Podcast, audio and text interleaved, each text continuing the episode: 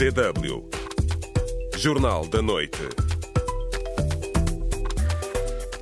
Boa noite. Na vossa companhia hoje está Nadi Sufu. Os destaques da emissão de hoje, 13 de fevereiro de 2024. Teoria do efeito dominó da guerra no Médio Oriente para Cabo Delgado é vista com suspeita. Pode ser, não podemos ignorar, é uma teoria. Agora, por que na África do Norte, onde tens o Estado Islâmico, não está funcionando? Será que o efeito dominó só se faz sentir em Moçambique? Plataforma de CID acredita na participação em massa nas presidenciais moçambicanas, apesar da insatisfação. Relatório da ONU sobre o caso São Vicente representa um descrédito para o combate à corrupção em Angola. Estamos satisfeitos porque este processo está repleto de desinformação e esta decisão da ONU, que levou anos a ser concebida, vem trazer um bocado de clareza. E foram os destaques. A província moçambicana de Cabo Delgado já está a sentir o efeito dominó do conflito no Médio Oriente? Não há consenso, mas os que tendem para esta teoria, como a Total Energies, usam-na para justificar os focos de recrudescimento da insurgência no norte de Moçambique. E quem deita por terra essa teoria acredita que não passa de uma jogada da multinacional para atrasar a exploração do gás enquanto faz um compasso de espera até que o novo governo seja eleito. A guerra entre Israel e o grupo Hamas da Palestina, considerado terrorista pelo Ocidente, que começou a 7 de outubro, acarreta inúmeras consequências a nível global e Moçambique parece não escapar a isso. Nos últimos tempos, a província de Cabo Delgado, palco da insurgência há mais de seis anos, vive um recrudescimento da violência. O historiador José Milhazes relaciona o facto com a guerra no Médio Oriente. Eu acredito que exista uma relação no sentido de que o alargamento do conflito no Médio Oriente faz com que, noutras regiões onde já existem uh, grupos terroristas islâmicos radicais, aumentem as suas operações. Quem também tem a sua posição ancorada no efeito dominó da guerra Israel-Hamas é a Total Energies, que explora gás natural no norte de Moçambique. Na última semana, Patrick Pouyanné, o presidente da petrolífera francesa, questionado sobre os investimentos no país, disse que a população civil já está de volta ao terreno, à normalidade, apesar de alguns incidentes relacionados com a situação em Gaza, que fez reativar algumas células em muitos países. Porém, o especialista em assuntos de paz, conflito e segurança internacional, Carlton Cadeado, desvaloriza essas posições e questiona. Pode ser, não podemos ignorar, é uma teoria, pode ser. Agora, por que que no, na África do Norte, onde tens o Estado Islâmico, não está funcionando? Será que agora o ponto mais fraco, mais vulnerável é Moçambique? O efeito dominó só se faz sentir em Moçambique?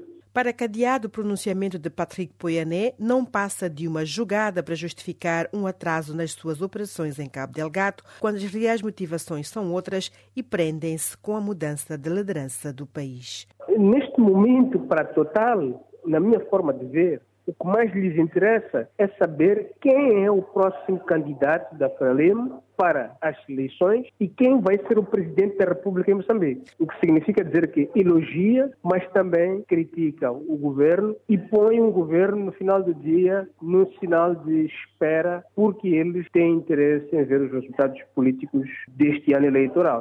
Um delfim de Filipe Nyusi na corrida presidencial poderia significar a manutenção dos acordos já estabelecidos. Contudo, o contrário já poderia favorecer a petrolífera francesa no entendimento de cadeado. E este suspeita que esse seja o desejo da Total Energies interessaria a eles ter um delfim do presidente, mas também interessaria a eles ter uma pessoa nova, porque qualquer pessoa nova que entrar é sempre um perigo, porque não se sabe qual é o elemento de continuidade ou não do negócio que já está acertado, mas também é um fator fraqueza para quem está a entrar, porque estando nesta situação de violência, eles têm uma cartada na mão para poder negociar com o próximo Colocar a exploração de gás em banho-maria é mais um revés para o governo moçambicano, que se mostra dependente do projeto de gás da Total para alavancar a economia. Mas até as eleições o país estagna, principalmente no que se refere ao investimento estrangeiro. Também acha a teoria do efeito dominó da guerra no Médio Oriente não passa de desculpa para adiar propositadamente a exploração do gás em Cabo Delgado? Esta é a nossa pergunta do dia. Várias respostas temos nós no Facebook. Passo a ler algumas. Rosário Ntepa diz: ainda é prematuro concordar com este posicionamento, mas o Médio Oriente está de olhos na exploração do gás natural na província moçambicana de Cabo Delgado. E Lafu Baldé, da Guiné-Bissau, respondeu: o fator guerra em Cabo Delgado está a complicar não só a exploração de gás, mas também o desenvolvimento do próprio país. Há insegurança e violência, lembra este internauta. Voltaremos às respostas daqui a mais um pouco. Os nossos ouvintes estão também convidados a participar. Pode responder à pergunta do dia no Facebook da DW África. facebook.com barra DW Português. Estamos à espera das suas reações.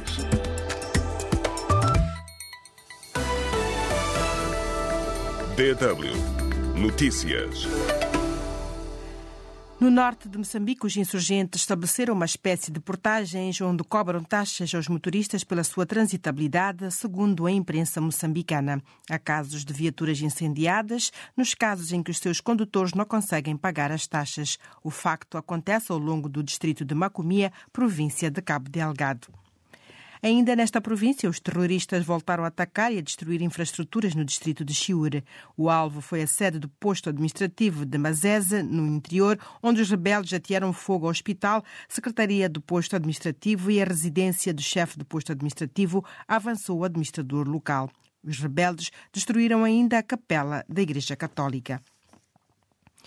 A Comissão Nacional de Eleições de Moçambique defendeu hoje o envolvimento da sociedade para, para que as eleições gerais de outubro próximo sejam livres, justas e transparentes. Sobre o envolvimento dos agentes eleitorais em ilícitos durante as autárquicas de 11 de outubro passado, a CNE avançou que está tudo encaminhado pelos órgãos judiciais.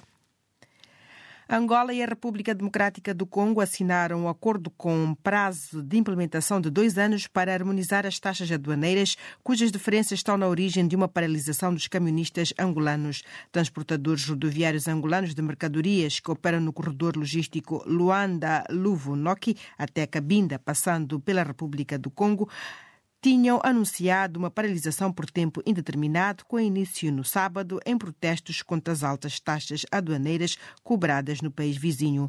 Mas hoje, já antes deste acordo, os transportadores tinham suspendido a paralisação. O presidente de Cabo Verde vai voltar a defender reformas no funcionamento da União Africana durante a sua participação na cimeira da organização agendada para o fim de semana em Addis Abeba, capital da Etiópia. José Maria Neves tem chamado a atenção para a necessidade de reformas no seio da organização que permitam promover o ambiente, resolver conflitos em alguns países do continente e promover o Estado de Direito, indicou a presidência. Medidas rotineiras já não fazem muito sentido porque não produzem efeitos, disse o presidente de Cabo Verde na última cimeira. DW Deutsche Welle A plataforma Decide, uma congregação de organizações não governamentais moçambicanas, acredita que haverá participação em massa nas eleições gerais de outubro deste ano, apesar da insatisfação popular dos resultados das autárquicas de 2023 não terem sido credíveis. A plataforma lançou esta terça-feira os primeiros dados dos inquéritos mensais sobre a estimativa de participação nas eleições de 2024. Mais sobre o assunto com Romeu da Silva a partir de Maputo. Os processos eleitorais em Moçambique têm sido caracterizados pela fraca qualidade na organização e falta de engajamento e apresentação de propostas concretas dos partidos políticos. Foi a pensar nisto que a plataforma Decide apresentou um estudo no qual concluiu que, apesar da insatisfação dos resultados das eleições autárquicas, muitos moçambicanos irão às urnas. Wilker Dias é o coordenador da plataforma. O que leva a plataforma a trabalhar nesse quesito é pelo fato de, por exemplo, no ano passado nós termos verificado uma alta de, de, de, de, ilícitos eleitorais verificados, uma certa insatisfação por parte da população também, e usamos isto como um fator para poder medir e influenciar diretamente naqueles que são os indicadores de voto para o presente ano eleitoral. Dos 5 mil inquiridos, Nas 11 cidades capitais, cerca de 90% afirmam que vão às urnas a 9 de outubro para as eleições gerais. Mas o professor Miguel de Brito diz que não é bem assim, porque no dia da votação o resultado pode ser outro. Não podemos tomar isto como um facto adquirido, mas é sempre dizer, olha, há um histórico das pessoas não dizerem a verdade nessa... E, a gente, e todos nós sabemos que a diferença entre os 90% que se recenseiam e os 50 e pouco por cento que votam tem explicações isto aqui. Né? Então, este bias, este viés do da resposta politicamente correta, que também afeta, por exemplo, em quem eu vou votar. A plataforma entende que os órgãos eleitorais devem melhorar as campanhas de sensibilização da população para aderir ao recenseamento eleitoral. Porque através disso nós vamos conseguir medir também o nível de pessoas que recensearam e o nível de pessoas que não se recensearam no presente ano.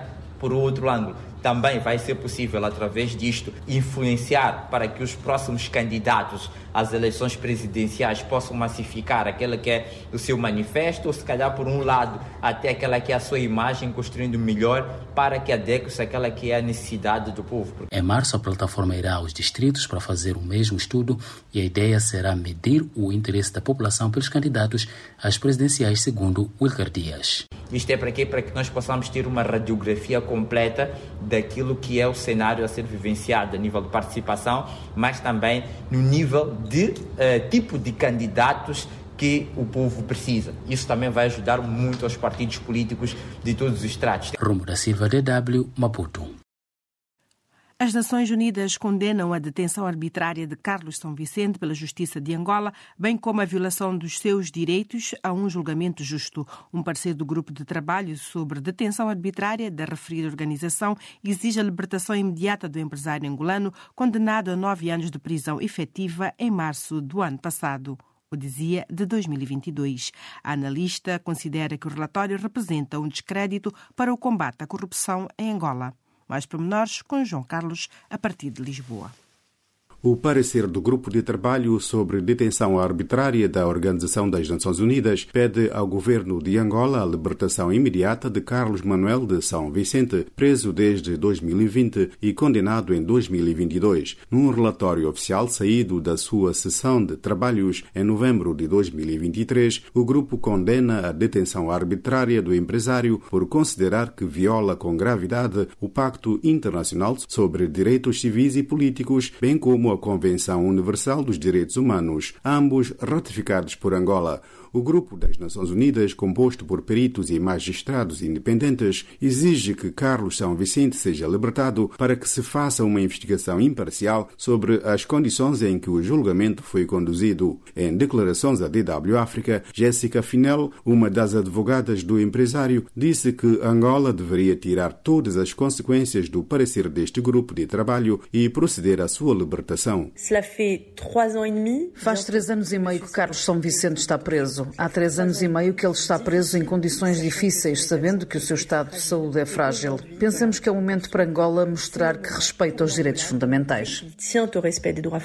A família em Portugal recebeu a notícia com agrado. Um dos filhos, Ivo São Vicente, também empresário afetado com a ação judicial contra o pai, exprimiu a sua satisfação. Estamos satisfeitos porque este processo está repleto de desinformação e esta decisão da ONU que levou anos a ser concebida, vem trazer um bocado de clareza ao que se passa e ao que se passou neste processo. O jurista português Rui Verde considera que a opinião do grupo de trabalho da ONU representa um descrédito para o combate à corrupção em Angola. Defende que isso não implica a imediata libertação de Carlos São Vicente. Uma vez que tal depende dos tribunais e dos órgãos de soberania angolanos. Mas certamente que vai obrigar a uma revisão dos procedimentos que estão a ser seguidos nesse combate à corrupção e a uma reforma do Poder Judicial que já defendemos há muito tempo. Essa reforma é fundamental. Rui Verde, especialista em temáticas sobre Angola, adianta que este é também um grande sinal vermelho aos juristas do governo. Que não responderam em tempo às solicitações deste grupo de trabalho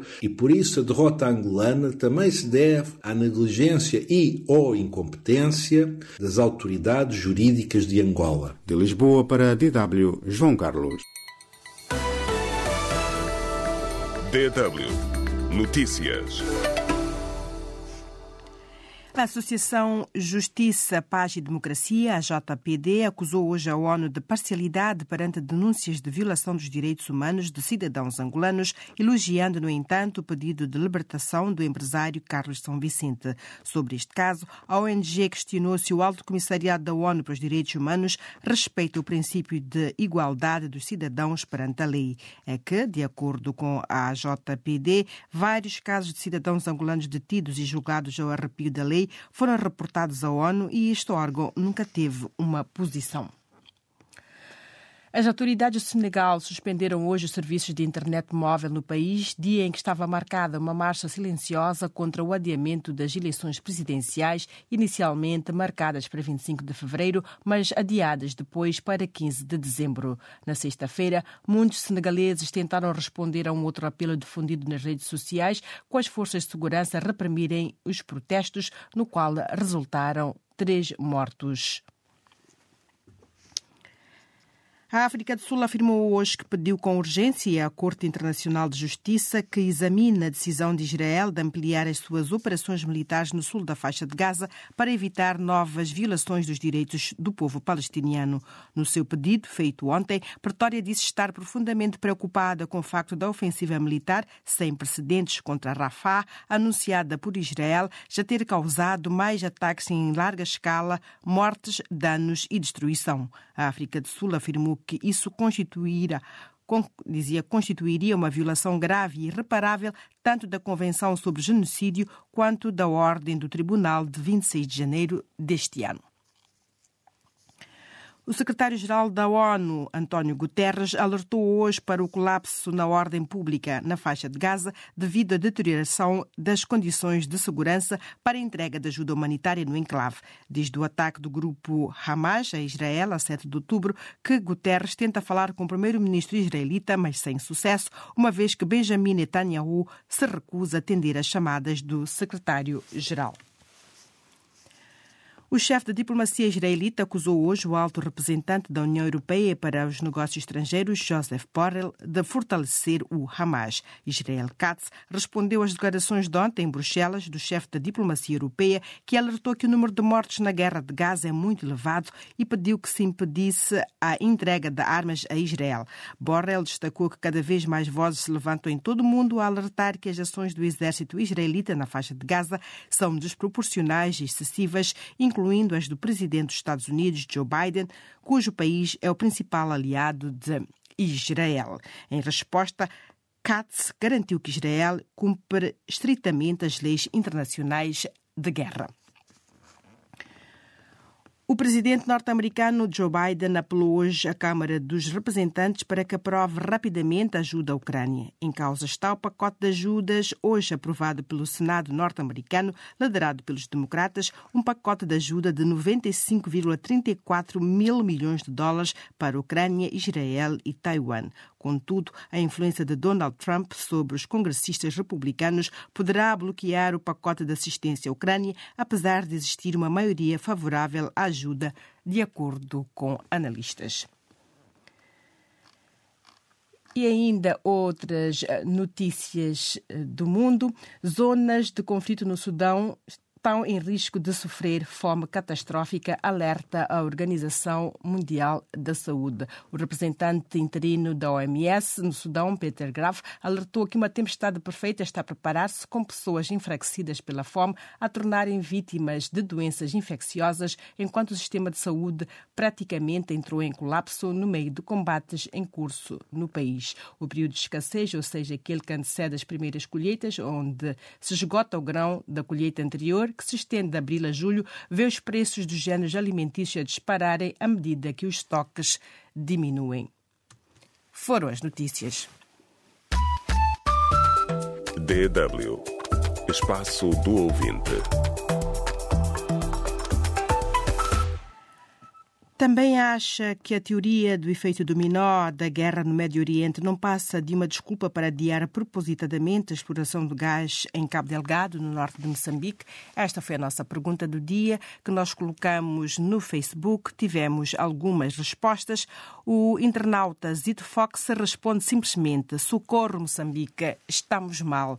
Já Sérgio Mauelela escreve: Boa noite. É preciso considerar todos os cenários. Em política não existem amigos e eternos, mas sim interesses. Os donos do cartel do gás podem estar a jogar simultaneamente em vários tabuleiros e para ver até onde vai dar. Obrigada a todos pela participação.